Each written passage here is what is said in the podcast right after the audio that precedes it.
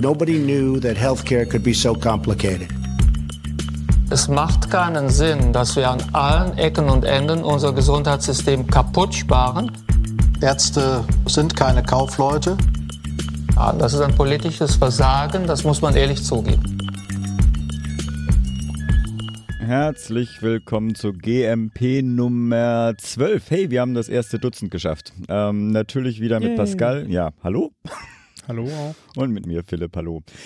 Ja, das erste Dutzend. Jetzt müssen wir gleich mal einsteigen, bevor wir zu den News kommen. Äh, wir stecken mit unserer Aufnahme genauer zu der Zeit und haben wa- gewartet und warten immer noch, ähm, was die Sondierungsgespräche machen. Aber vielleicht erstmal, was hast du denn überhaupt gemacht die letzten zwei Wochen? Wir hören uns zu selten. Die letzten zwei Wochen. Ja. Ich hatte mir, irgendwie hatte ich äh, letztes Wochenende schon überlegt, dass ich dieses Mal ein bisschen was anderes sage, außer ich habe gearbeitet und dann habe ich die Punkte wieder vergessen. Ich erzähle trotzdem ganz kurz was zur Arbeit. Ich hatte zwei sehr anstrengende Wochen auf der Arbeit. Es war irgendwie viel zu tun. Ich habe das, ich bin voll belegt auf Stationen. Das bedeutet bei mir 18 Patienten. Hm. Ähm, das ist viel. Das ist auch ehrlich gesagt ein bisschen zu viel, um sich adäquat drum kümmern zu können, finde ich persönlich. Ein gutes Level sind so zwölf. Hm. Ne? Letzte Woche hatte ich einen Wochenenddienst am Samstag soweit so normal, der leider mit drei Überstunden geendet hat oder so. Ja, scheiße. Und der Freitag davor auch schon mit dreieinhalb. Also da habe ich einfach ultra viel gearbeitet. Und ja, jetzt dann irgendwie, es ging die Woche so weiter. Wie ist denn eigentlich eure Hauspolitik mit, mit Überstunden? Sind Überstunden, die sind Überstunden, aber eigentlich interessiert es keinen oder kannst du die tatsächlich Richtig. irgendwann abfeiern? Und die offi- offizielle Linie ist natürlich, die werden angesammelt und abgebaut. Hm. Ähm, davon sehe ich noch nicht so viel. Ja, okay, bist ja auch am Anfang. Ja. Wart mal zwei, drei Jahre. Aber ich meine, immerhin, immerhin darf man sie auch schreiben, ne? ja, es gibt da Krankenhäuser, die sehen das auch anders, ja. Aber ganz kurz hier zu, den, zu diesem Wochenenddienst, ne? Ich glaube, das hat ihr auch auf Twitter geschrieben. Das war nämlich noch so, wir hatten da irgendwie einen Notfall mit einem Multiorganversagen, was jetzt in der Ja. ähm, Geriatrie jetzt vielleicht auch nicht so das häufigste ist. Und dann stehst du da wirklich, hast Patienten oder Patientin in dem Fall, die irgendwie nicht adäquat ansprechbar war. Ähm, nimmst irgendwie Labor ab, schickst das notfallmäßig weg. Äh, ich habe noch eine BGA abgenommen. In der Zeit haben wir irgendwie uns um die Atmung gekümmert, etc. Und dann guckst du auf diese BGA drauf, stellst fest, mein Gott, ist die sauer. Ne? Dann fragst du dich noch, ob das irgendwie das richtige Blut ist, kommst hoch, Laborwerte sind da. Und das ist einfach eine vollkommene Katastrophe. Ne? Und denkst so, scheiße. Jetzt kannst du zwei Sachen machen. Entweder verlegst du sie in die Uniklinik oder du akzeptierst das Sterben. Hm. Wir hatten ja in dem Fall sozusagen Glück im Unglück, weil die Angehörigen da waren. Und dann konntest du halt mit denen direkt sprechen, was denn jetzt hier, Hm. Was denn jetzt hier gewünscht ist in dem Fall. Wir haben uns dann für Sterben entschieden. Aber das ist schon irgendwie Heftig, ja. äh, völlig verrückt. So dieses, dieses von, du rödelst zwei Stunden und plötzlich ist klar, gut, Hm. kannst nichts mehr machen Hm. oder machst halt alles. Ne? Ich meine, das Problem beim Multiorganversagen ist so ein bisschen so, sobald die Leber mit abrauscht, ist eigentlich vorbei. Hm. Ja, sobald du im Leberversagen drin bist, brauchst du halt eine schnelle Transplantation. Du hast jetzt eine Bestimmung gesetzt, die jetzt äh, mir schwer macht. Ich habe eine richtig gute Stimmung gesetzt für heute Abend. Danke. Ja, Was scheiße. noch so Highlights, Highlights waren vom, vom Arbeiten. Ich habe noch zwei geile Sachen bekommen. Das eine ist eine, war eine Verlegung, ja. Und da war jemand einfach mal ehrlich, ja, und schrieb, er wurde am Hast du auch 13. aus. Kapazitätsgründen. Aber direkt auf Twitter gepostet, weil ich so dachte, weißt du, die schreiben ja sonst, äh, lügen die sich immer was zusammen. Also, ich meine, müssen Ja, die ja, ja, auch, ja. Ne, weil das sieht halt scheiße aus sonst auf dem Brief, ja. Und die waren einfach mal ehrlich. Ja, also Mhm. wir brauchen den Platz, müssen die hin irgendwo hin abschieben. Ja. Zack. Weil ich meine, genau, das ist die Realität der Geriatrie. Ja, das ist jetzt hier, ist halt so, ne? Du hast Patienten, die brauchen irgendwie hochspezialisierte Medizin für zwei Tage und danach müssen die halt wieder auf die Beine kommen, ne? Und brauchen zwar noch Medizin, aber äh, eben nicht hochspezialisiert. Mhm. Ne? Und das kann eben auch woanders stattfinden. Und dann brauchst du die Kapazität. Ne? Schön war auch, ich hatte einen Kollegen am Telefon, die hatte, die hatten, das war, glaube ich, die HNO-Klinik. Ähm, das war eine Patientin, die war da mit einem Lagerungsschwindel aufgefallen oder so und war aber auch noch ein bisschen delirant, also ein bisschen durcheinander. Hm. Und dann fragte ich so, na, warum, was die jetzt bei uns machen würde, weil die hätte ja eindeutig noch ein HNO-Problem. Und dann sagte er einfach so, ja, wir kamen mit der nicht klar. Ja, klar. Hm. Okay. Besten Dank auch für die Verlegung. Ich meine, wir kommen jetzt mit ihr klar, ne? Mhm. Aber ne, trotzdem, es war irgendwie. Die haben wir nicht gemocht. Ja. Shit. So ist das. So, äh, noch was anderes. Ich habe äh, eine ganze Menge Süßigkeiten geschenkt bekommen, auch auf Twitter geteilt, ja. Von einem einzigen Angehörigen, irgendwie sieben Packungen Schokolade und Gummibärchen. Wow. Wow, der war sehr zufrieden. Ja, wie und die hast du aber hoffentlich geteilt. Dann äh, wie ich das gehört, okay. ja, selbstverständlich, ja. Oder muss ich mir jetzt Aber ich fand es trotzdem geil, dass er irgendwie Gesundheitssorgen machen? vorbeikam und so dieses, dieses Paket brachte und dann einfach sagte, so hier, für Sie. Ja, auch, auch ein Highlight meiner Woche war irgendeine Patientin von mir mit einer, kam aus einer orthopädischen Klinik und wurde da irgendwie, hat eine Erkrankung, die es notwendig macht, ihr dauerhaft Antibiotika zu geben Mhm. für einen sehr langen Zeitraum. Und dann irgendwie so am zweiten oder dritten Tag kam ich rein zur Visite, die Angehörige war gerade da und ich, ich redete so, ne, so was du also sagst. Und dann stellte ich irgendwie fest, dass weder die Patientin noch die Angehörige wissen, was die für eine Erkrankung hat. Ach du Scheiße. Und dann sage ich so, hat mich eigentlich äh, Irgendjemand mal auf- mich wurde nicht aufgeklärt, was sie haben und warum sie hier die ganze Zeit Medikamente schlucken müssen. Die so, nö. Ja, okay, andererseits, das kann natürlich dann auch äh, so nicht stimmen. Also je nachdem, äh, vielleicht wollten sie das einfach nochmal hören, ne? Aber ähm, ist natürlich Ja, trotzdem aber also. Hm. ich weiß nicht, ich kann es ich kann's mir vorstellen. das ist das Problem. Ach ja, so. Oh, Äh, die was- was, Versorgungsrealität, ey, Mann, Versorgungsrealität bitter. ist schlimm. Hm. Es ist auch, ist auch vieles gut im Krankenhaus. Dazu kann ich aber heute nichts sagen. genau. Fällt mir gerade nichts ein. Ich erzähle immer nur die, die, die äh, schlimmen Geschichten. Ah, ich hatte noch, äh, ich habe noch was Nerviges, das erzähle ich dir aber mal privat so. Ich habe äh, irgendjemand äh, unangenehme Erfahrungen mit Angehörigen gemacht. Ja, wie, das würde jetzt eigentlich ganz passen. Aber gut, nee. Nee, aber nee, wir das machen die Stimmung zu- jetzt mal nicht weiter runter. Aber deine, deine. Jade ist, glaube ich, was passiert, genau, ne? ja. Die Jade ist die junge Allgemeinmedizin Deutschlands, da bin ich im Vorstand, hatte ich glaube ich auch schon mal erwähnt. Ja. Und ich habe mir, und jetzt habe ich da irgendwie, äh, Anfang dieser Woche habe ich eine Pressemitteilung rausgehauen über die und so an verschiedene Kanäle geschickt. Dann sagte ich, ist natürlich sehr geil, wenn ich jetzt hier auch diesen Podcast mache, dann kann ich Ja, die auch nochmal besprechen. Wir werden nicht von nein. euch finanziert. Auch das könntest du mal ansprechen, ne? Nein, wir haben gar kein Geld. Ja, Ach, ihr habt doch Spenden oder sowas. ja, was denn? Mm. Was steht denn drin? Ja, es gibt ja für die Allgemeinmedizin gibt es ja so äh, neu gegründete Kompetenzzentren für die Weiterbildung, beziehungsweise die werden sich jetzt gründen in allen Bundesländern. Und dazu haben wir einfach eine Pressemitteilung rausgegeben, dass wir das begrüßen, unterstützen und wir da gerne mitarbeiten. Hm. Wir werden es verlinken für, das, für den Fall, dass sich irgendjemand für die Allgemeinmedizin interessiert und dieses Thema. Deine Zuversicht. Natürlich, dass wir haben hunderte von Zuhörern da draußen, die das sofort anklicken würden. Also, wir werden das natürlich für Genau. euch all da draußen verlinken, ja. Und du so? Also wieder eine arbeitsreiche Zeit. Ja, bei mir ist ähm, arbeitsreich auch, aber irgendwie nicht so richtig irgendwie was hier zu verwursteln äh, sei. Das Einzige ist, ich habe eine Veranstaltung zur E-Pflege, was ich schon als, als Begriff schon schwierig finde, äh, gemacht. Ich kann sagen, ich finde den irgendwie auch sehr strange. Ja, aber das also beruht darauf, dass also das Roland Berger Studie gab es ja dazu zur, zu diesem mit dem Titel E-Pflege, deswegen haben, war die Veranstaltung auch so tituliert. Ich habe die auch dann aufgezeichnet.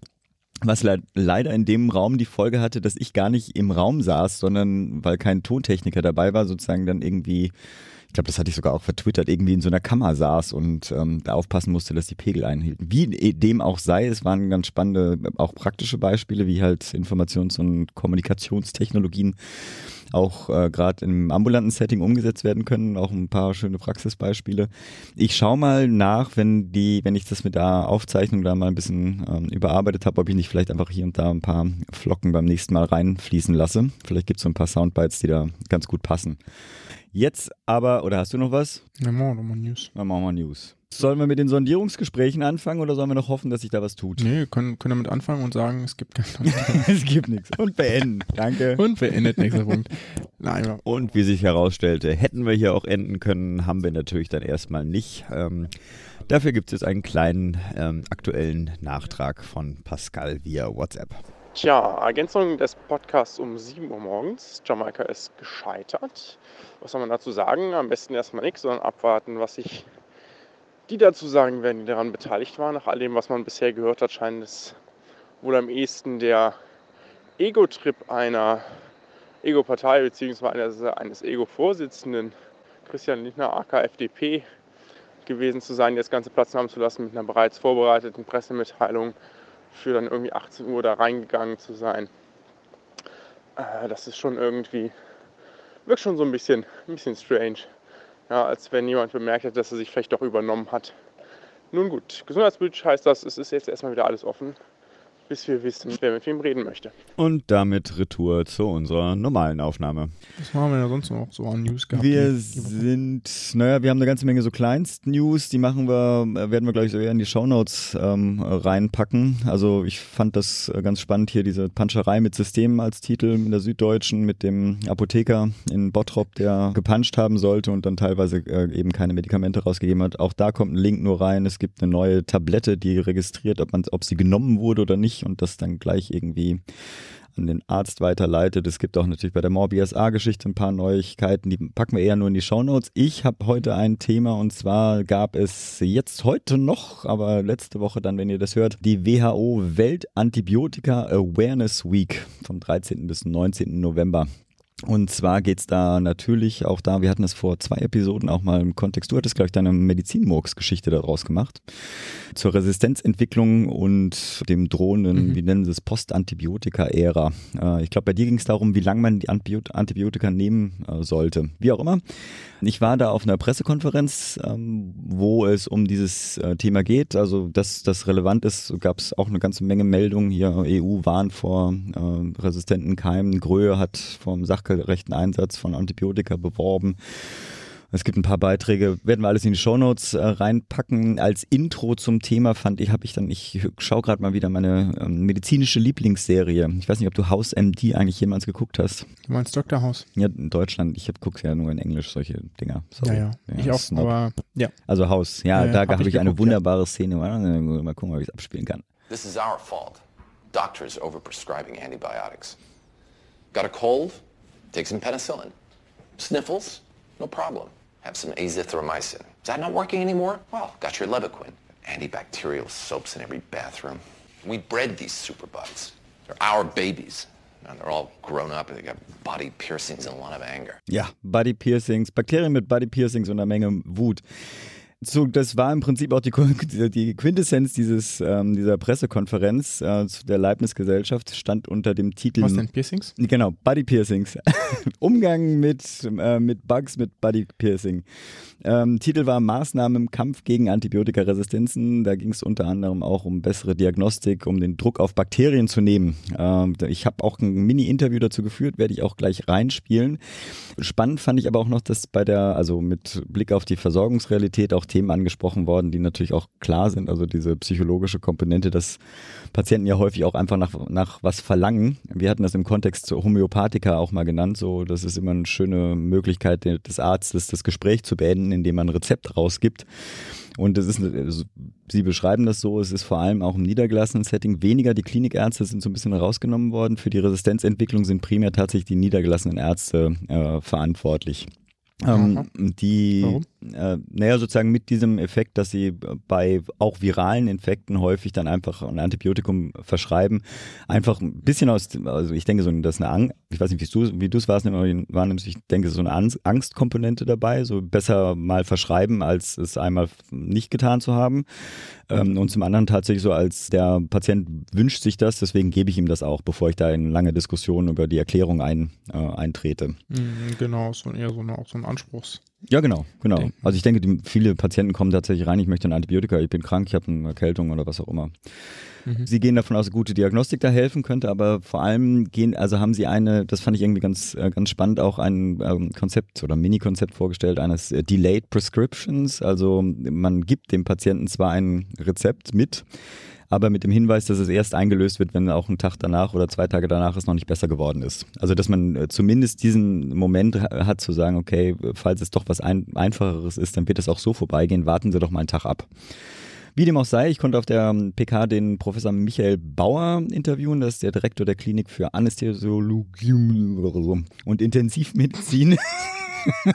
Anästhesiologie und Intensivmedizin und Sprecher Aha. des integrierten Forschungs- und Behandlungszentrums Sepsis und Sepsisfolgen aus Jena.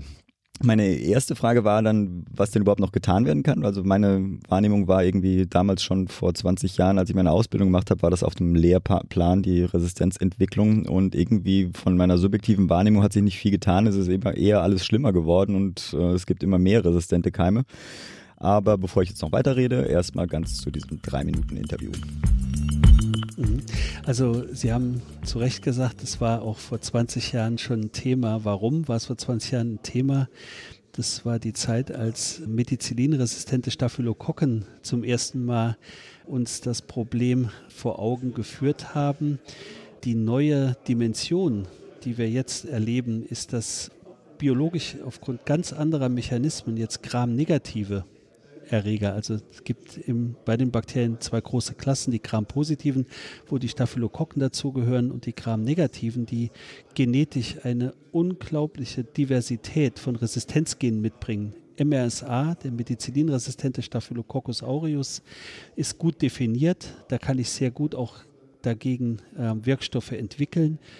Die Palette der Resistenzgene, die Gram-negative Bakterien gegen alle möglichen Klassen von Antibiotika entwickeln und dann häufig auch parallel. Also nicht nur gegen eine mhm. Klasse oder ein Erreger, sondern plötzlich habe ich es mit Bakterien zu tun, die gegen drei oder vier der typischen Klassen von Antibiotika, die wir einsetzen, resistent sind. Dann sprechen wir von der postantibiotischen Ära, mhm. weil ich plötzlich Bakterien habe, die mit den konventionellen Medikamenten überhaupt nicht mehr zu behandeln sind. Und es kommen Dinge aus dem Schrank, die ich nur noch aus dem Studium kannte, also wie das Cholestin zum Beispiel, die dann plötzlich äh, eine Renaissance erleben. Und es gab gute Gründe, warum wir die in den Schrank gestellt haben, weil das sind Antibiotika, die durchaus ihre Probleme haben, die sehr toxisch sind, die Nebenwirkungen haben, die, die wir fürchten. Und die müssen wir dann notgedrungen wieder rausholen aus der Schublade, weil es geht halt Hand in Hand die Anwendung eines Antibiotikums und die Resistenzentwicklung. Das heißt, äh, es ist auch da Hoffnung, dass wenn man mit neuen, zum Beispiel verbesserten Testverfahren den Druck auf Bakterien in der einen oder anderen Richtung äh, mhm. Resistenzen zu entwickeln nimmt, dann werden sie diese Information auch wieder verlieren. Mhm. Die kommt wieder, so. aber es ist halt auf jeden Fall eine sehr äh, erfolgversprechende Strategie, bessere Diagnostik statt breitere und neue Antibiotikaklassen als Allheilmittel anzupreisen. Für mich war es immer sozusagen eine ein, ein Notwendigkeit, also sozusagen die äh, Evolution schreitet voran, Resistenzen werden sich auf kurz oder lang immer entwickeln, sondern wir können tatsächlich auch ein, äh, das nicht nur hinauszögern, sondern tatsächlich Verfahren entwickeln über diese neuen diagnostischen Verfahren, die diese Resistenzen auch wieder zurückdrängen. Mhm.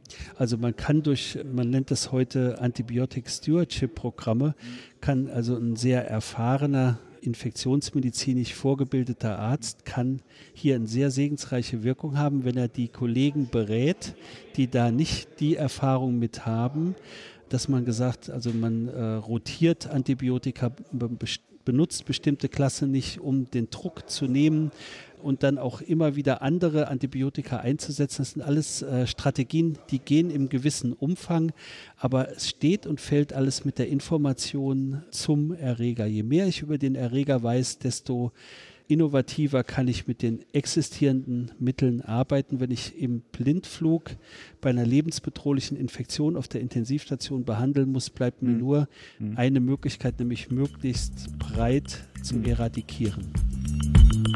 Ja, das war das Interview mit äh, Herrn Professor Bauer. Ich fand es ganz spannend und wer über das Netzwerk, worüber es da eigentlich ging bei der PK, äh, was hören möchte oder was lesen möchte, da gibt's einen Link, den ich in die Shownotes reinpacke vom entsprechenden Leibniz-Institut. Ja, gut, das waren unsere Mini-News. Zum, sollen wir jetzt zum Interview? Ja, könnten eigentlich, ja. Ja, probieren wir. Also, Thema heute ist die Zukunft der Krankenhauslandschaft. Was weiß ich, Krankenhaus ja, 2.0. So, ein schönes, so ein schönes Thema. Ist, ein, ist wirklich ein schönes Thema. Ich fand das auch spannend. Ich habe auch ein tolles Interview geführt und du hast gefehlt. Dazu gibt es natürlich auch ein paar Shownotes. Ja, ähm, wenn du auch immer Termine hinlegst, wo ich arbeiten muss. Ja, du arbeitest einfach immer. Du sagst mal, machst du das ist mir leider auch schon auch als bewusst, Problem ne? aufgefallen.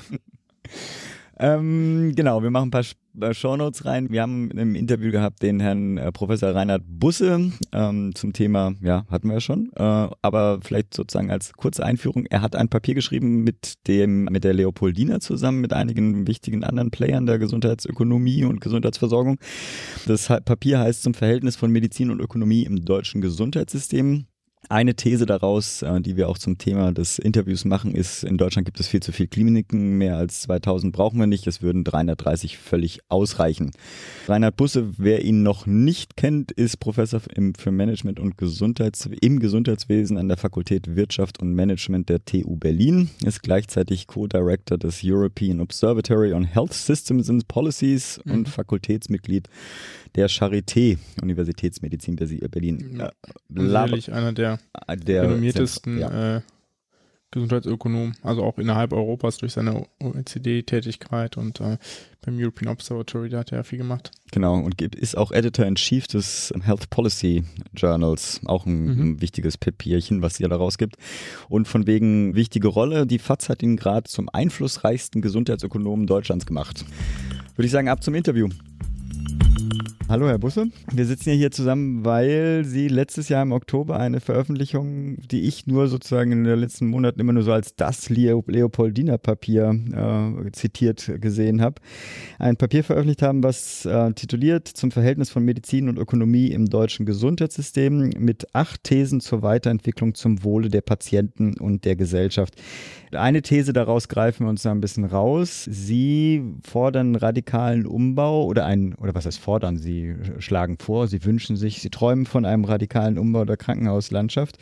Banal, äh, statt 2000 Kliniken würden 330 doch völlig ausreichen bisschen nach dem skandinavischen Vorbild natürlich dann auch. Bisschen provokante Frage, welche Krankenhäuser sind es denn, die zuerst geschlossen werden sollen?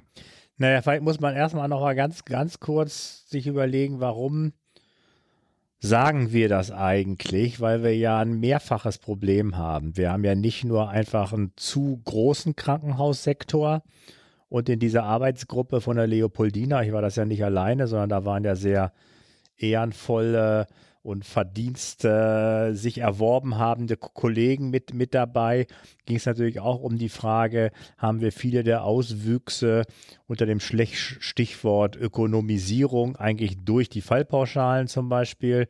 Und wir sind dann zu der Schlussfolgerung gekommen, nein, es ist halt überwiegend einfach die Überkapazitäten und zwar in doppelter Hinsicht. Wir haben einerseits zu viele stationäre Kapazitäten insgesamt und wir haben die auf zu viele Krankenhäuser verteilt und damit haben wir ein doppeltes Problem, dass sozusagen der Krankenhaussektor insgesamt geanreizt wird, natürlich durch die Fallpauschalen, die auch zu füllen, aber der, sozusagen der Haupt, Hauptproblem sind die großen Kapazitäten und dass sich die Patienten auf zu viele Krankenhäuser verteilen.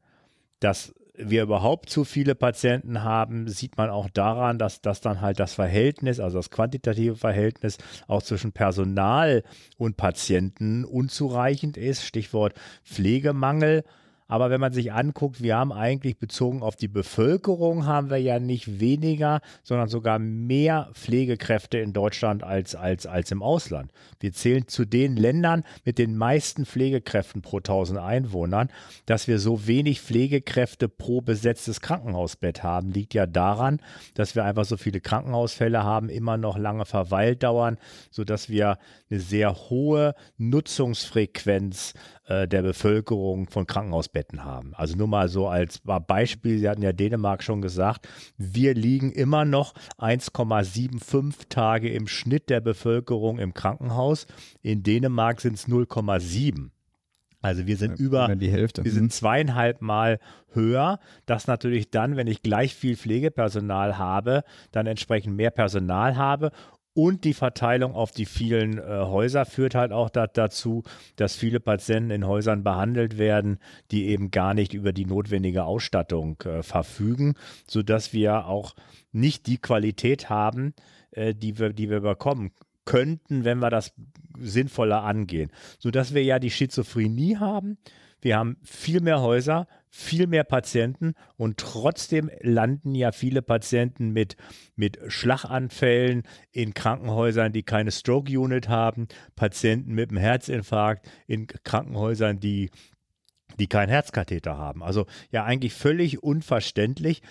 Was dann natürlich auch gleich äh, in, die, in, die, in ihre, ihre Fragerichtung geht, welche Krankenhäuser sollen abgebaut werden? Als erstes geht es darum, dass Patienten auf keinen Fall mehr in Krankenhäuser kommen, die personell und technisch gesehen für sie gar nicht ausgestattet sind. Deswegen wäre in einem ersten Schritt geht es nicht darum, Krankenhäuser an sich zuzumachen, zu aber wir, wir, wir sehen eben zum Beispiel Schlaganfalleinheiten, zertifizierte durch, durch die deutsche Schlaganfallhilfe gibt es ungefähr 270 ungefähr und wir haben aber über 1000 Krankenhäuser mehr, die Patienten mit, mit, mit Schlaganfällen behandeln. Wenn man das jetzt Indikationsgebiet für Indikationsgebiet durchgeht, wird sich zeigen, dass es bestimmte Krankenhäuser gibt, für die nichts mehr übrig bleibt. Erstaunlicherweise ist es ja so, dass die gar nicht, wie viele ja denken und als Gegenargument gegen diesen, diesen, diesen Krankenhausabbau verwenden, dass, dass das Krankenhäuser auf dem Land sind, sondern es sind ja ganz häufig Krankenhäuser in den Städten, die sozusagen Tür an Tür mit den gut ausgestatteten Krankenhäusern sitzen. Wir sitzen ja hier auch aus dem Grund, weil sie bei mir da offene Türen einrennen, aber trotzdem ist, manchmal scheint es mir doch ein sehr ähm, stärker emotionaleres Thema zu sein, als es das ein ökonomisches oder ein, ein versorgungsqualitatives Thema ist. Also es ist quasi mein Krankenhaus um die Ecke, ist die wichtigere Frage als, wo kriege ich die beste Versorgung. Aber zurück zu äh, der Marktlogik. Jetzt weiß ich nicht, inwiefern die DRG-Systematik, die wurde ja irgendwann ja auch mal mit dem Hintergedanken installiert, genau diese Ausdünnung der Krankenhauslandschaft zu initiieren.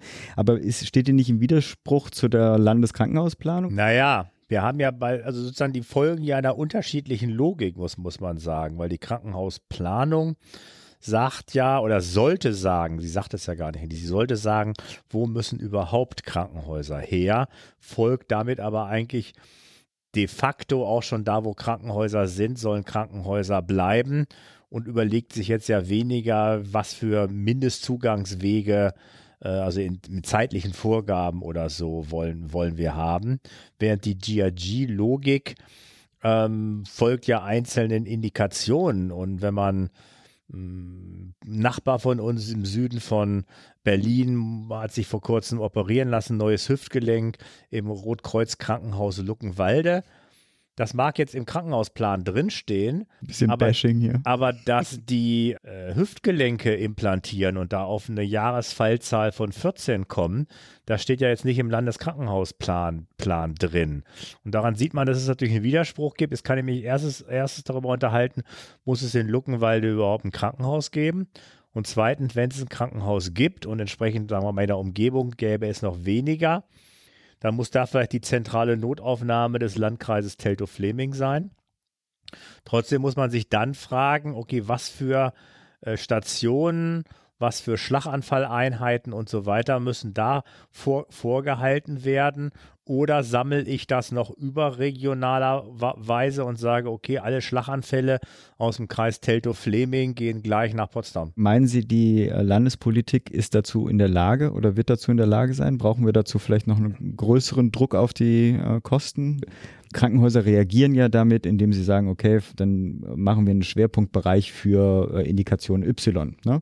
Aber äh, die Endentscheidung nachher dann tatsächlich, dass da ein Krankenhausplaner, eine Regierung da sitzt und sagt, okay, äh, die haben da zwar einen Schwerpunkt gesetzt, aber nee, wir entscheiden, dieses Krankenhaus mit den ganzen Wählern, die da dabei sind, zu schließen, ist ja dann doch ein großer Bedarf eines großen politischen Mutes. Weiß nicht, haben Sie dann so einen Fühler dazu, ob da so ein Wandel äh, sich vollzieht? Naja, ich hatte ja jetzt auch schon sozusagen, seit wir dieses Papier gemacht haben, ja auch schon mit durchaus Landespolitikern gesprochen. Wir waren jetzt im Sommer im entsprechenden Ministerium in Potsdam zum Beispiel. Und da habe ich schon den Eindruck, dass die Landespolitiker sogar glauben, sie steuern eigentlich mehr, als sie es tatsächlich tun, weil die gehen zum Beispiel davon aus, dass Patientinnen mit Brustkrebs nur in bestimmten Krankenhäusern behandelt werden können. Und waren dann, also die Führungsebene war dann ganz erstaunt, als tatsächlich dann entsprechend ihre Fachmitarbeiter auch sagten, dass das zwar die Idee ist, aber dass das natürlich nicht so ist, sondern dass, dass die Frau mit Brustkrebs auch im Kreiskrankenhaus Klein-Kleckersdorf aufgenommen werden kann.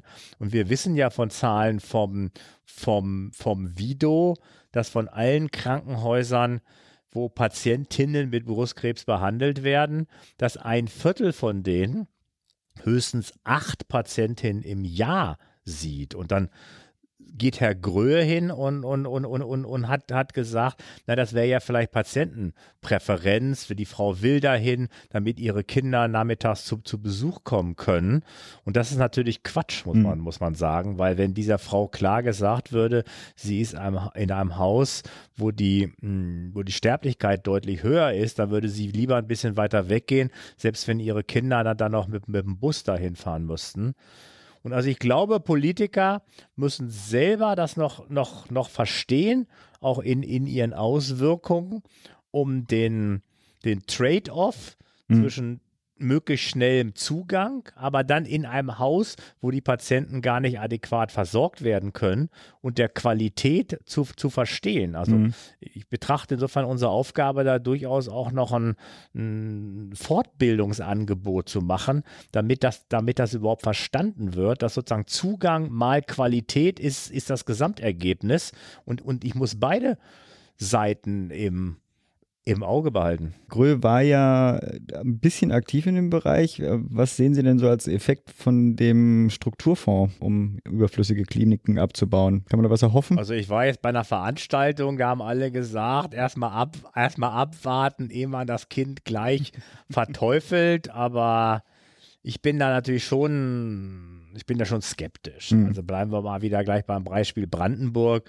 Wir wissen ja, dass die Partei die die jetzige Ministerin stellt in Brandenburg, hat bei der letzten Wahl plakatiert überall in Brandenburg, mit uns wird kein Krankenhaus geschlossen.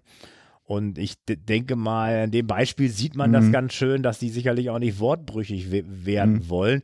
Die wollen trotzdem das Geld aus dem Strukturfonds mitnehmen. Aber natürlich, man sieht, es wird dann nicht zu dem Zweck, für den es eigentlich am Anfang vorgeblich dienen sollte, eingesetzt. Also ich will nicht ausschließen, dass irgendwo auch ein Krankenhaus geschlossen wird, aber also wenn es ist natürlich weit weg von dem, was man sich wirklich konzertiert vorstellen würde. Was mir durch den Kopf geht, es wird ja schon seit Jahrzehnten immer vom Investitionsbedarf deutscher Krankenhäuser geredet. Dann könnte man natürlich jetzt die Klammer machen, naja, wenn man alle in Anführungsstrichen überflüssigen Kliniken auf den neuesten Stand bringen möchte, dann ergibt sich natürlich dieser Investitionsbedarf. Die Frage, wäre genug Geld im System für einen solchen Systemwechsel oder müsste dann für die weiß nicht, ob Zentrumskliniken oder zentralen Anlaufstellen, vielleicht hier Charité in Berlin, äh, dann das diese, diese Mittel dann trotzdem und dann in höherem Maße ausgegeben werden. Also sparen wir dadurch Geld oder brauchen wir diese Investition trotzdem? Naja, man muss vielleicht als erstes sehen, dass zumindest ja im Westen unseres Landes sind in ganz vielen Gegenden sind die Krankenhäuser kurz nach dem Krankenhausfinanzierungsgesetz, also in den frühen 70er Jahren, gebaut worden. Wenn man das jetzt mal durchrechnet, stellt man fest, die sind jetzt so 45 Jahre alt.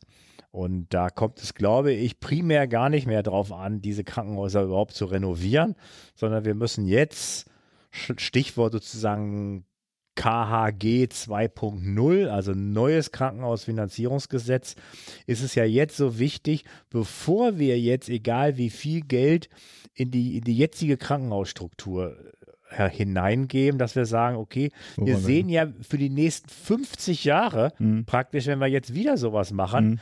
dass wir jetzt sagen, okay, wir müssen jetzt rangehen, wie verteilen wir un unsere Investitionsmittel, weil ansonsten ist sozusagen auch ein bisschen Investitionsmittel verschwendet. Und in Dänemark ist es ja auch so, die, natürlich ist die Zahl der Krankenhäuser zurückgegangen. Aber es ist nicht so, dass einfach bestimmte Krankenhäuser geschlossen worden sind und andere Krankenhäuser haben überlebt, sondern in ganz vielen Fällen ist ja dann aus drei kleinen Krankenhäusern auf der grünen Wiese ein großes Krankenhaus geworden. Mhm. Und das denke ich, das muss man natürlich auch noch verdauen, was das eigentlich heißt, weil bei uns wird natürlich ganz häufig wird ja die Arbeits äh, von Krankenhäusern gesehen und jeder sieht das Krankenhaus praktisch in seinem Ort. Wenn man sich anguckt, wie die haben die das in Dänemark gemacht, die gehen praktisch davon aus, wo sind die großen Autobahnen, mhm. also wo kommen die, die, die Bewohner aus einem ganzen größeren Gebiet hin, so wie ich schon als Herr Chaya Gesundheitssenator in Berlin wurde, da habe ich dem gesagt, eigentlich müsste die Charité am Schönefelder Kreuz stehen, weil es ist ja das Uniklinikum mhm. für Berlin und Brandenburg und das müsste eigentlich am zentralsten Ort stehen. Mhm. Und so muss man sich das natürlich, wenn man jetzt die Krankenhausplanung neu macht, darf man sich jetzt nicht mehr vorstellen, dass das Krankenhaus ist sozusagen am Rande der Stadt und liefert Arbeitsplätze nur für den einen Ort, sondern es gibt natürlich dann deutlich weniger Krankenhäuser, die sind aber die stehen irgendwo mit, mittendrin und das Pflegepersonal, was ja nicht verringert werden soll. Mhm. Soll ja zwar weniger Krankenhäuser geben, aber natürlich um den Pflegemangel zu bekämpfen, den wir zurzeit haben bei so vielen kleinen Krankenhäusern, Mal ganz abgesehen davon, dass das natürlich unattraktivere Arbeitgeber sind, die kleinen Krankenhäuser als große Krankenhäuser wären. Die wären ja weiterhin da und würden dann natürlich aus den bisherigen Orten mhm mit den drei kleinen Krankenhäusern würden die dann zu dem neuen großen Krankenhaus fahren. Also und das muss man, das muss man sozusagen mit, mitdenken, dass man nicht von den heutigen Standorten ausgehen kann. Wenn man das jetzt umrechnet und sagt, okay, wir brauchen wirklich für die nächsten Jahrzehnte eine neue Krankenhausplanung, und wir sehen ja in Deutschland, sagen wir mal, wir geben na, 4 Milliarden so Investitionskosten im Jahr aus. Das, das sind, kann man ja dann, dann ausrechnen, wenn wir jetzt die 80, 80 Millionen auf die, auf, auf die 4 mhm. Milliarden verteilen, dann sind wir zwar, bei, pro Jahr bei einer kleinen, einer kleinen Summe pro, pro Nase, also 50 Euro un, un, ungefähr. Aber das das könnte man ja dann ansparen. Und in Dänemark sieht man, die haben gesagt, okay, für die komplett neue Strukturierung brauchen wir 1000 Euro. Ähm, aber natürlich verteilt. Mhm. Man darf sich jetzt auch nicht so vorstellen, dass das die ja jetzt in einem Jahr die 1000 Euro ausgeben, sondern es verteilt sich in Dänemark auf einen Zeitraum von ungefähr zwölf Jahren, sodass und jetzt sieht man, wenn man das verteilt, mhm. dass wir bei Investitionskosten eher noch eine Schippe drauflegen müssten, um eine ganz neue Krankenhausinfrastruktur zu haben. Mhm. Wir dann aber, was die laufenden Kosten angeht, ja, auf, natürlich vieles bleibt, weil, weil, weil wir mehr Personal pro Bett haben, aber die, durch, die, durch, durch die Verringerung der unnötigen äh, Fälle und, und so weiter sparen wir im laufenden Betrieb das wieder ein. Also ich würde nicht bei den Investitionskosten sparen wollen, mhm. aber eben durch den Kosten, durch die unnötigen Krankenhausfälle. Diese Gedankenexperimente finde ich immer wieder spannend. Manchmal fällt mir schwer, eine, die, den Transfer mir vorzustellen. Da bin ich zu äh, konservativ, was die ähm, politische Realität in unserem Land äh, betrifft. Gibt es denn Instrumente wie das DRG-System, die äh, diesen Transfer initiieren könnten. Also, was nicht, es wurde ja mal lange über die Monistik gesprochen, nehmen wir die Investitionen da raus. Also äh, bedarf es einer politischen Entscheidung, das zu tun? was dann ja auch in allen Bundesländern äh, entschieden werden müsste? Oder kann man tatsächlich gesundheitsökonomische Hebel ansetzen, die diesen Transfer von sich aus generieren?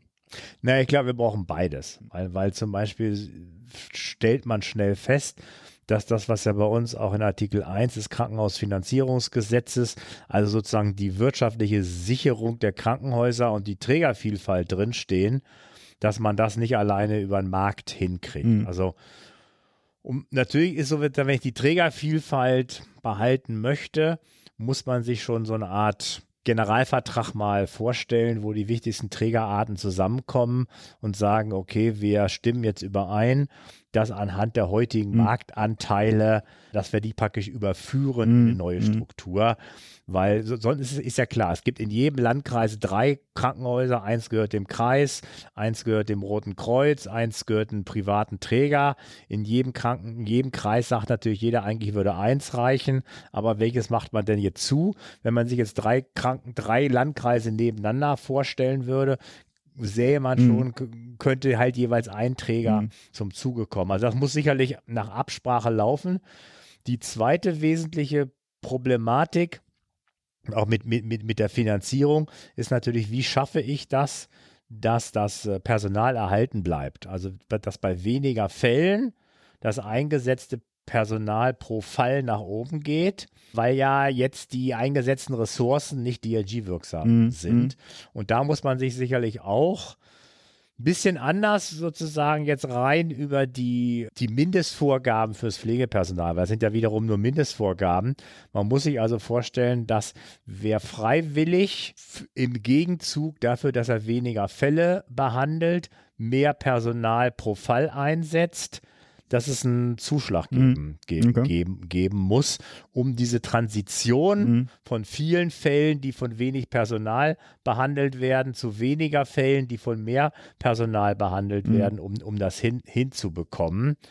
Äh, äh, wir brauchen verschiedene Instrumente, um, um diesen Übergang sicherzustellen und natürlich die neu zu bauenden Krankenhäuser entstehen ja auch nicht von heute auf morgen. Da sieht man aber schon, dass wir jetzt wirklich sowas mal auch nicht Bundesland für Bundesland nur, sondern dass die Bundesländer mal zusammenkommen müssten und jetzt sagen, okay, wir müssten mal einen gemeinsamen Krankenhausplan mhm. 2030 machen und, und wie sähe der eigentlich aus? Mhm.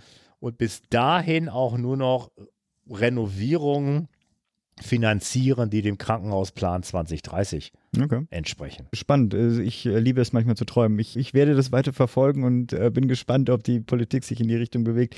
Ich könnte mir eigentlich vorstellen, dass man äh, äh, Akteure wie die Pflegekräfte und vielleicht sogar auch die Ärzte dazu motivieren könnte, in so eine Struktur oder sich für so eine Struktur einzusetzen, weil die ja in gewisser Weise Nutznießer davon sind. Ne? Anstatt dann, also sagen wir so, ich verstehe unter solchen Sachen auch, der, dass der ökonomische Druck deutlich auf die einzelne Person, auf den einzelnen Fachkraft ähm, deutlich reduzierter wird. Kurz zurück, das ist so ein bisschen so ein äh, Pyramidensystem, ne? also äh, verteilt ähm, allgemein versorgende Krankenhäuser und je nach Spezialisierungsgrad muss man quasi immer weitere Transferzeiten in Kauf nehmen, aber dann hat man die Spitzenmedizin in der Charité hier an einem Stelle für die besondere Intensivversorgung und für äh, allgemeinere äh, Fälle hat man dann doch im Land verteilt, andere, äh, andere Häuser. Und ich weiß gar nicht, ob sowas ist wie Notfallambulanzen sozusagen dann noch weiter verteilt. Äh, naja, und vor allem sind. muss man, glaube ich, was ja auch häufig dann kommt, ist ja, ähm, also wir haben ja das eine Problem des, des Zugangs und wie weit ist der weg. Das kann ich ja durch durch zusätzliche Rettungswagen, mhm. die praktisch die, die Zeit überbrücken, kriege ich das ja relativ schnell in den Griff. Dann kommt ja das, das nächste Argument, ähnlich, was ich vorhin von Herrn Gröhe erzählt habe, mit, mit dem Besuch der Frauen mit, mit Brustkrebs, also mhm. wie, wie, wenn die, wenn die Patienten in weit entfernten, zentralisierten Krankenhäusern sind, dann sind die natürlich aus ihrer persönlichen Umgebung rausgerissen, kriegen weniger Besuch und, und, und so weiter. Da muss man natürlich schon, schon sagen, dass man das gedanklich mal teilen muss, dass wenn stationäre Fälle aus in einer echten Notfallsituation passieren, also Herzinfarkt, Schlaganfall, mhm. aber auch wenn es hochkomplexe Ein Eingriffe sind, die durchaus planbar sind, wie etwa Krebsoperationen, da würde ja jeder sagen, dass ich für die Akutphase, die ja aber nur ein paar Tage lang mhm. ist, dass ich da durchaus bereit bin, mhm. mich auch zu Krankenhäusern zu begeben, die weiter vom vom Heimatort weg sind. Und das sicherlich, hatte ich ja von der äh, Frau mit Brustkrebs gesagt, dass die Kinder das gerne bereit nehmen, wenn, wenn die Mutter das überleben würde, mhm. als dass sie die jetzt noch kurz besuchen können. Dass dann aber, es bleiben natürlich insbesondere im Bereich Geriatrie und, und so weiter, bleiben Fälle übrig, die, wo auch die, die Verweildauer nicht das alleinige Kriterium ist, sozusagen einer guten, einer mhm. guten Behandlung. Und dafür fehlt uns eigentlich sozusagen eine abgestimmte, eine abgestimmte Versorgung, dass wir die Akutmedizin, die, die hochtechnologische Medizin in wenigen Krankenhäusern mhm. bündeln. Und das ist ja eigentlich auch immer sozusagen die, die, dieser Wert, den wir da jetzt, die 330 kommen ja einfach, weil wir die Dichte aus Dänemark auf Deutschland mhm. übertragen haben. Und das wären diese sozusagen Krankenhäuser, die man sich jetzt auch mit den Notaufnahmen und so weiter vorstellen würde würde. In ganz großen Flächenländern oder Flächenlandkreisen kann man ja auch ausrechnen, 1, 330 heißt ein Krankenhaus pro 250 Einwohner, 250.000 Einwohner. Und natürlich sieht man dann, wenn so der jetzige Kreis Uckermark, der hat nur 120.000 Die armen Uckermärker, es wird immer wieder zitiert. Naja gut, aber der, der, der, der dünnst besiedelte Kreis ist ja übrigens der Kreis Prignitz, auch, okay. auch in Brand, Brandenburg. Der hat sogar nur 70.000 Einwohner. Mhm. So, wenn man jetzt sieht, dass so ein Preis, Kreis wie Prignitz, selbst wenn er sich mit, mit Ostprignitz, Ruppin, also in Neuruppin zusammentun würde, haben die zusammen nur 250.000. Mhm. Und man sieht natürlich dann sozusagen, ich kann da mir vielleicht noch vorstellen, dass es tatsächlich eins von diesen Zentralkrankenhäusern pro 250.000 Einwohner gibt. Wenn die aber die, die, die, die Patienten dann doch länger als drei, vier Tage im Krankenhaus bleiben und sozusagen die, die, die intensive Behandlung ist, ist abgeschlossen, dass sich dann, ich weiß gar nicht, wir haben, glaube ich, noch keinen guten Begriff für, mhm. weil es ja nicht die, nicht, weil wir mit dem Begriff Pflegeheim immer automatisch verbinden, dass da Langzeitpflege gemacht wird. Aber wenn sozusagen die, die Akutpflege nach einem Eingriff, nach einer intensivmedizinischen Behandlung im Mittelpunkt steht mhm. und nicht mehr so sehr die ärztliche Betreuung, dass wir andere Einrichtungen brauchen. Und wenn wir in die, in die USA zum Beispiel gucken, die berühmten Mayo-Kliniken, mhm. die machen das auch so. Die, die Personen kommen für ganz kurz begrenzte Zeit tatsächlich zur Mayo-Klinik. Mhm. Und dann, und die fliegen ja zum Teil weit ein aus Hawaii und sonst und können nicht sofort wieder nach Hause. Und die werden dann für die, für die Rekonvaleszenzphase praktisch auch wirklich kleine stationäre Einrichtungen verteilt. Und die müssten wir natürlich mit denken. Also da darf da nicht dran stehen Krankenhaus, weil, die, weil den Leuten nicht mhm. suggeriert werden soll, ihr könnt da im Akutfall hin, mhm. sondern das sind wirklich Einrichtungen, die dann ja auch in ländlichen Bereichen ortsnäher sein könnten, mhm. wo, wo eben die, die, die Pflege sichergestellt wird. Das kommt hinzu. Die wären aber sozusagen technisch wären die relativ einfach, weil die, weil die bräuchten die ganzen medizinischen Apparate nicht und bräuchten jetzt ja auch nicht so die ganzen Spezialisten. Und das muss man natürlich mitdenken. Vielleicht kann man auch ein paar der existierenden Krankenhäuser in solche Einrichtungen äh, umwandeln, obwohl die müssten natürlich nicht so groß sein wie mhm. heutige Krankenhäuser. Das ist äh, spannend. Ich bin äh, gespannt, was mein Mitpodcaster dazu sagt. Der hat mir nicht extra eine Frage aufgegeben, äh, was die äh, also geriatrische Versorgung betrifft. Bin mal gespannt, was er dazu sagt. Persönlich muss ich sagen, die ähm, Qualität, äh, Qualitätsansprüche, die wir in unserer Gesellschaft haben, sollte doch äh, genug Schub geben, um das in die Richtung dann zu bringen. Weil, also ich meine, manchmal finde ich es erschreckend, in welchen Häusern welche Versorgung dann tatsächlich stattfindet, weil der Arzt dann entweder meint, ja, meine Güte, das kriege ich schon hin. Und dann halt bei Fallzahlen von eins bis zehn dann irgendwelche, ähm, also kann es einfach nie die Versorgung geben, die wir uns eigentlich wünschen. Und vielleicht ist das ein Argument, wo man die Bevölkerung dann auch mitbekommt. Herzlichen Dank. Bitteschön. Ja, das Interview, du warst ja nicht dabei. Was hältst du davon? Ich fand es sehr großartig. Äh, ich habe es jetzt in ähm, erst, also so vor ein paar Tagen das letzte Mal gehört, dementsprechend habe ich nicht mehr alle so präsent, aber ich finde das ja ganz geil, wie eigentlich jede Frage ähm, mit der Antwort gleich beginnt. Mhm. Ich weiß nicht mehr, was es war, ich glaube, er sagt immer so, naja, also da, da muss man differenzieren. Ja. ja so eine richtige akademische ja, Antwort. Ne? Ja? So, ja, ja, also da muss man differenzieren. Ne?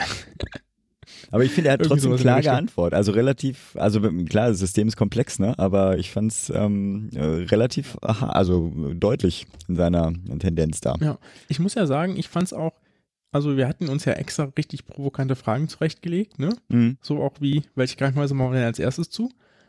Und darauf hat er erstaunlich gut geantwortet. Mhm. Ne? Also ich meine, klar, dass er jetzt nicht sagt, hier, ich habe da so eine Liste vorbereitet. Okay, aber die Prignitz scheitert schon mal zum Beispiel.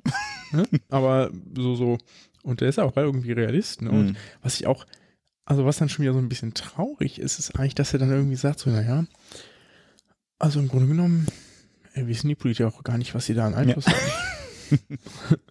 Und dann, wir müssen da einfach erstmal noch ein bisschen aufklären, dass ja. die eigentlich gar nicht so viel Bildungsarbeit, ja. Oder nicht so viel, nicht so viel Einfluss haben, wie sie glauben zu haben, ja. Mhm. Was ich, was ich natürlich ganz großartig fand, weil das ja auch sowohl mein persönliches Arbeitsfeld gerade ist, als auch mein, als eines meiner Interessensgebiete, die sich irgendwann mal noch äh, niederschlagen werden, ist dieses im Grunde genommen brauchen wir eine Art der Versorgung, die nicht Acute Care mm. ist, ne? aber sowas wie Subacute Care. Mm. Ne? Das, was ich eben auch schon äh, bei den News angesprochen hatte. Ne? Man braucht eben etwas, da brauchen Leute kurze Zeit hochspezialisierte Versorgung, aber gerade die älteren Herrschaften und Damen brauchen eben häufig zwei, drei, vier, fünf Wochen, bis sie wieder auf dem Damm sind. Ja, ne? ja genau das hat er und auch Das ist normal. Ja. Ne? Das ist normal. Die also man, die holen sich einfach deutlich langsamer von zum Beispiel einem starken Harnwegsinfekt, von einem Herzinfarkt, von einem Sturz, ne? Und die brauchen eine Woche spezialisierte Behandlung, vielleicht aber auch nur drei Tage und dann müssen die irgendwo hin, wo sie trotzdem noch halbwegs professionell gepflegt, vielleicht sogar auch medizinisch behandelt werden. Und danach kann es aber sein, dass man nochmal eine Stufe runtergeht, so quasi Sub-Sub-Acute Care, ne? also noch was Tieferes, wo dann prima eine Pflege stattfindet und vielleicht eine physiotherapeutische Übung, Mobilisierung etc. Ne? Also die man aber auch irgendwie anders bezahlen muss, damit es irgendwie sich rechnet. Ne? Mhm. Ne? Also das ist irgendwie ein ganz spannendes Feld, was noch so nicht so richtig, wo ich das Gefühl habe, ich meine, er weiß das wahrscheinlich besser, aber ich habe das Gefühl, das ist noch nicht so richtig definiert. Und das ist zum Beispiel auch, wenn man jetzt nach seinem, nach seinem Vorschlag gehen würde und sagt, okay, man muss hier die kleinen Klitschen zumachen, insbesondere in Städten, wo die sich ballen, ne? Mhm. dann könnte man auch für mein Krankenhaus sagen, ganz ehrlich so, warum geht's das eigentlich? Mhm.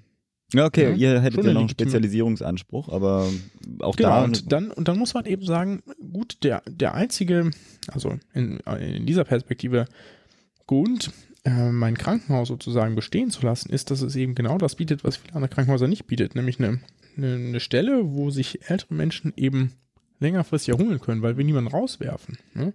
Und das wird gesagt, so ja, ist ja nicht unser Scheißproblem. Ja, ja. Aber so. Das hat er auch, er hat ja selbst nach einem Namen gerungen für diese genauso Zwischenversorgungsebene, die es gerade im geriatrischen Bereich dann braucht. Für spannend. Also ich habe für mich also. ja was anderes ähm, primär rausgezogen. Bei mir ging es ja, also ich denke ja immer, hast du mir bei den Fragen ja wahrscheinlich auch gemerkt, mir ging es immer so darum, okay, das sind ja alles schöne Gedanken, gibt es viele im Gesundheitssystem, aber irgendwie, wie kommen wir denn jetzt da irgendwie mal zu, zu Potte? Mhm. Und also ich fand den Ansatz zu sagen, okay, man könnte ja wirklich mal gucken, inwiefern man nicht die Pflegekräfte und auch Ärzte mobilisiert, um dieses Thema voranzubringen. Also die sind natürlich dann haben auch irgendwie unterschiedliche Ideen davon, aber und da ist vielleicht der Arbeitsweg dann irgendwie vielleicht sogar relevanter, aber es ist, wenn man die, den, den Fachkräftemangel sieht, den er identifiziert als der existiert deswegen, weil wir einfach viel zu viele Betten und zu hohen Durchlauf mhm. haben, äh, ob man nicht irgendwie sagt, ja okay, eure Arbeitsbedingungen werden auf jeden Fall deutlich besser und die Last, die auf einen, äh, eine Fachkraft liegt an, an Patienten, wird deutlich geringer werden, wenn äh, wir das mal so umsetzen. Also eigentlich würde, warte ich so ein bisschen auf ein Feedback äh, der, der Verbände, die da sagen, okay, das ist eine Sache, die wir jetzt mit äh, unterstützen würden. Gut, dann gehen wir zum Medizinmux. Ja, Oder? no, Medizinmux machen, ne? Today's doctors, drugs and medical devices truly work medical miracles. But there are some as phony as a $3 bill. Der Medizinmurks, was hast du denn mitgebracht?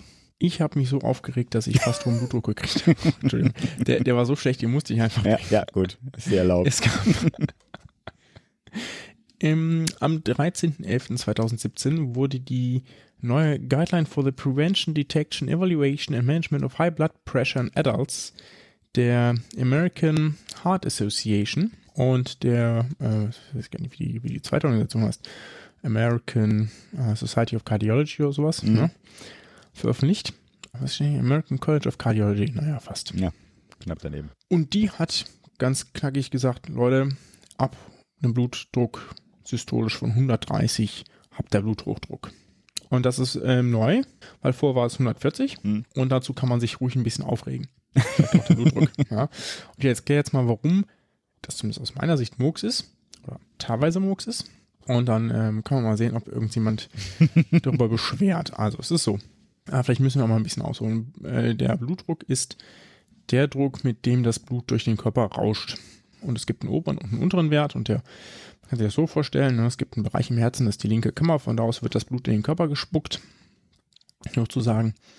Und der Anfangsdruck, der da ausgegeben wird, sozusagen, also jetzt ganz vereinfacht ausgedrückt, ist nicht ganz physiologisch korrekt, ist der obere Druckwert und der, wenn sich die Kammerklappe schließt, um sich nachher auch wieder füllen zu können von der anderen Seite, das ist der Druck, der untere Druckwert, ja, der diastolische Wert. Dementsprechend hat man immer zwei Druckwerte.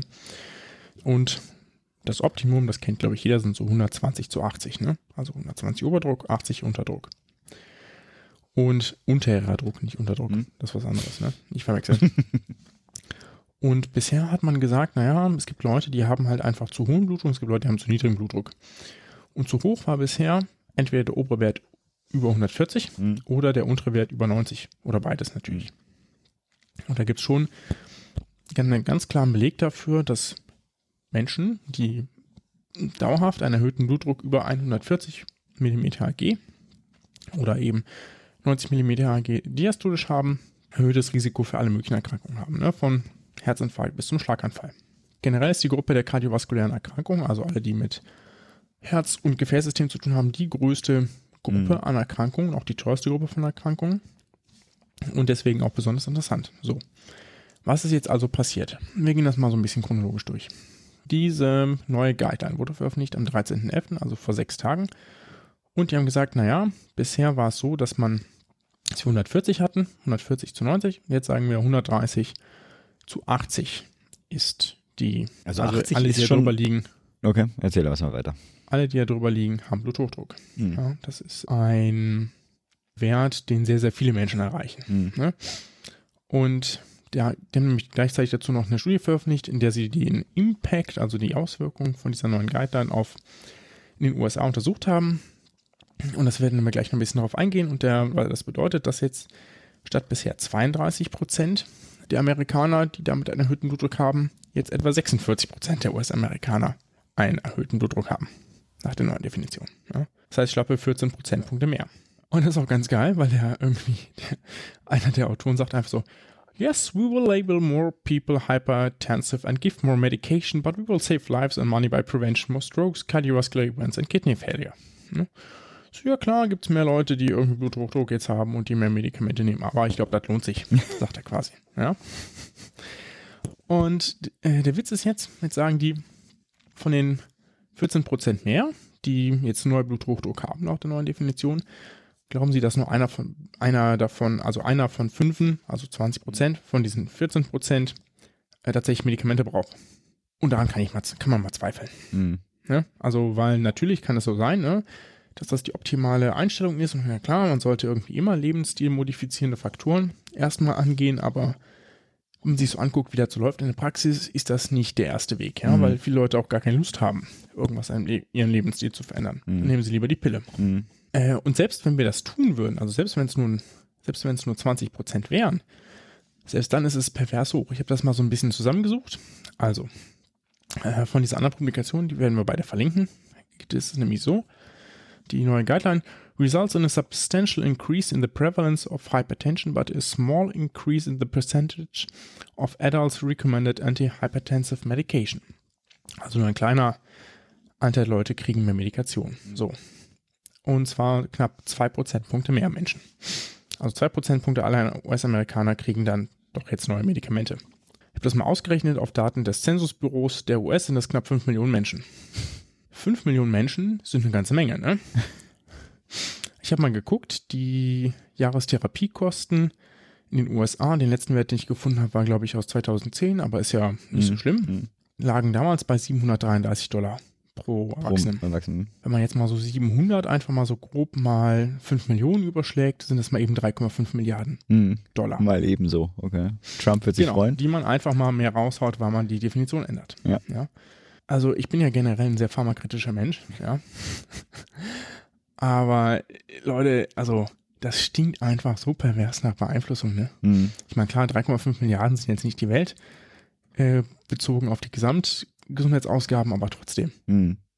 Aber ja. hat das irgendwie, also orientieren sich die Deutschen eigentlich danach irgendwo? Also ja, hat das irgendwie, okay. Aber die Gefahr ist natürlich, dass das passieren wird. Mhm. Und es kann sein, dass es eine Änderung gibt. Das ist auch schon angekündigt, dass es vielleicht nächstes Jahr oder 2019 Überarbeitung der europäischen Richtlinien gibt. Mhm. Und es, da wird auch eine Senkung diskutiert. Aber kommen wir gleich dazu. Mhm. So. Ähm, außerdem sagt das Paper noch, ganz klar, substantial proportion of US adults taking antihypertensive medication is recommended more intensive blood pressure lowering under the new guideline. Ja?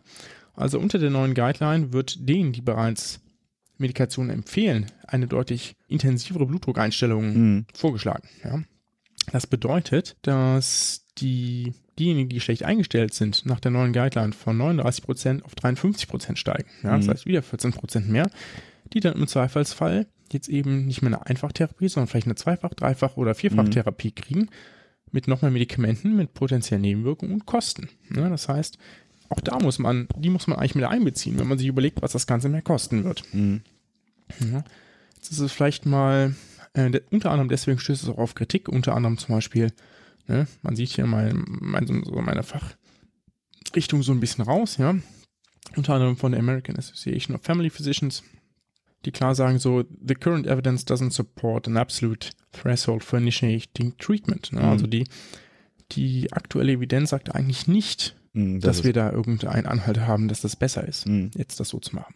Kommen wir mal zur, zur Evidenz selbst. Die Recommendation basiert weitgehend auf der sogenannten Sprint-Studie. Die Sprint-Studie wurde 2015 veröffentlicht und war die Studie, die gesagt hat, Leute, eine intensive Blutdruckeinstellung kleiner 120 mm Hg macht Sinn, weil wir dadurch, ich glaube, kardiovaskuläre Ereignisse, Schlaganfälle, Herzinfarkt etc. verringern. Mhm. Das war die, das war eine relativ groß angelegte Studie, stand auch viel Geld hinter und die war, hat das gezeigt. Die wurde 2015 veröffentlicht. Und geht man auf cardiobrief.org, das ist meine Lieblingsseite für alle cardiorelevanten News, die sind relativ unabhängig und die sind, ich finde die immer ganz gut zu lesen. Mhm. Und die sagen ganz klar, Sprint should not be used in guidelines to lower blood pressure targets. Mhm. Ja, so. Wenn die das sagen, die unabhängig sind, dann kann man sich schon mal umhören, warum das denn so ist. Und die sagen in dem Artikel, den wir auch verlinken werden, von der letzten Diskussion bei den europäischen Kardiologen, nämlich auf dem, deren Kongress, dass es Bullshit ist, ne, dieses Trial. Also vielleicht nicht komplett, aber mhm. so, die haben nämlich eine Sache gemacht, die, die diese, die gesamte Studie, auf der die neuen Guidelines jetzt beruhen, fragwürdig macht. Die haben nämlich die Art und Weise, Blutdruck zu messen, verändert. Ach du Scheiße. Gegenüber okay. allen anderen äh, bisherigen Studien. Ja, das muss man sich mal vorstellen. Ja, die haben nämlich, also bisher war es so, wenn du so eine Studie machst, dann sitzt ein Patient vor dir, du misst den Blutdruck als Gesundheitsfachkraft und notierst ihn. Mhm. Die haben das so gemacht. Die stellen diese automatische Messung an und bevor die angeht, gehen die aus dem Raum. Und von dem, was wir so wissen, also das, diese Methode ist nicht validiert. Ja, mhm. Aber wir können vermuten, dass allein durch die Anwesenheit einer Gesundheitsfachkraft der Blutdruck um 10 bis 20 mm gesteigert, äh, gesteigert wird. Ne? Das nennt man auch White Coat Hypertension ne? oder Weißkittel-Effekt. Ne? Der steigert. Oder okay, ich dachte, das, das, das hat einen beruhigenden Effekt. Nee, absolut nicht. Okay. Ne? Okay. Es gibt tatsächlich Patienten, die haben eine isolierte ähm, Weißkittelhypertonie. Das ist ein eigenständiger Begriff, ne? die nur dann erhöhten Blutdruck haben, wenn sie in der Arztpraxis sind. Und wenn man sich das jetzt überlegt, äh, dass sie das so gemacht haben, dann wird auch irgendwie klar, warum die auf 120 statt auf 140 kommen.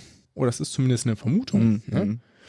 Und einfach also quasi eine, eine große Studie zu machen, die etwas beweisen soll mhm. und dafür den, einfach die Messmethode zu verändern, ja, das ist halt einfach, das ist einfach sowas von falsch. Mhm.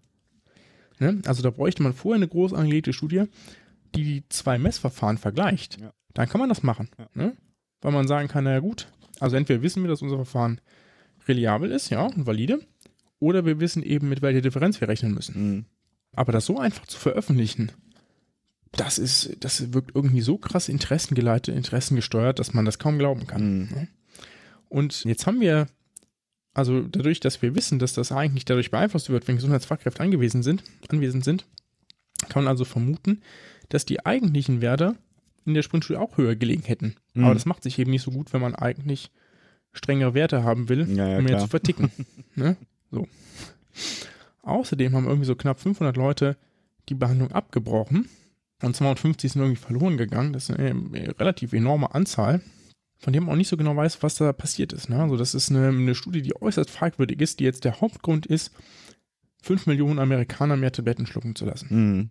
Ja, also es ist äh, also generell, also Guidelines sind aktuell das Ding, wo beeinflusst wird. Ne? Mhm. Ne? Also dieses klassische Pharmavertreter kommt auf Stationen, verkauft die irgendwas. Ich meine, das erlebe ich auch noch, ne? Sage ich immer so, ich habe kein Interesse.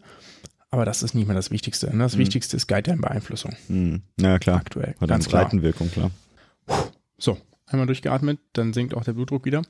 Ähm, nach meinem jetzt äh, durchaus, äh, ich glaube, relativ lang andauernden Rant hier über Welt diese zusammenschneiden hier. So steigt mein Blutdruck. bisschen, bisschen äh, Nach diesem Rant äh, muss man natürlich sagen, dass es äh, wissenschaftlich natürlich durchaus auch sinnvoll sein kann, diese, also äh, Richtlinie regelmäßig zu überarbeiten, ne? soweit so gut. Also die es spricht nichts gegen die generelle Überarbeitung von Richtlinien, auch was die Kriterien für Bluthochdruck angeht. Und es spreche nicht mal was dagegen, zu sagen, okay, die, die müssen äh, tatsächlich gesenkt werden.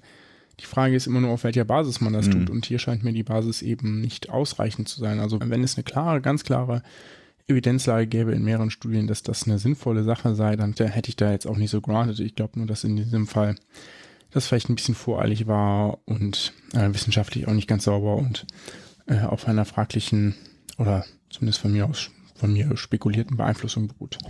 Vielleicht abschließend dazu, eins, was mir noch wichtig ist, ist, also weil das so ein genereller Punkt, der mich äh, einfach beschäftigt ist, ist, es gibt keine Krankheiten, außer jenen, welche, welche wir selbst definieren. Das macht das nochmal ganz klar. Ne? Also nichts ist, ist eine Krankheit, sofern wir nicht sagen, dass es eine Krankheit ist. Ne? Das wird dadurch nochmal ganz klar deutlich, dass man nicht sagen kann, es gibt bestimmte Krankheiten, sondern Krankheiten verändern sich so, wie wir sie definieren. Mhm. Deswegen ist es auch so wichtig, wie Krankheiten definiert werden. Deswegen ist es offensichtlich auch wichtig, wer da wen wie beeinflusst. That's it. Dankeschön. Haben wir noch hm. was? Also ich, äh, vielleicht hören wir uns ja vorher, falls dann irgendwie doch das Chaos in Berlin ausbrechen sollte. Ansonsten bis in zwei Wochen. Genau. Bis, bis dann. dann. Ciao. Wenn ihr mit uns in Kontakt treten wollt, nutzt ihr am besten unseren gemeinsamen Twitter-Account. Das ist gmp-podcast. Wenn ihr mit Pascal oder mir direkt in Kontakt treten wollt, findet ihr E-Mails oder auch Twitter-Accounts am besten auf unserer Homepage. Das ist www.gesundheitmachtpolitik.de. Da könnt ihr auch Kommentare hinterlassen, Themenvorschläge, Interviewpartner vorschlagen etc. pp. Freuen wir uns sehr, hilft uns auch für die weitere Arbeit. Wenn ihr bei iTunes vorbeigeschaut habt, freuen wir uns natürlich auf eure Bewertungen, eure Kommentare. Hilft uns sehr. Auf der Homepage findet ihr aber auch noch andere Optionen, wenn ihr uns weiter weiter unterstützen wollt. Bis dahin, bleibt gesund und macht gesund.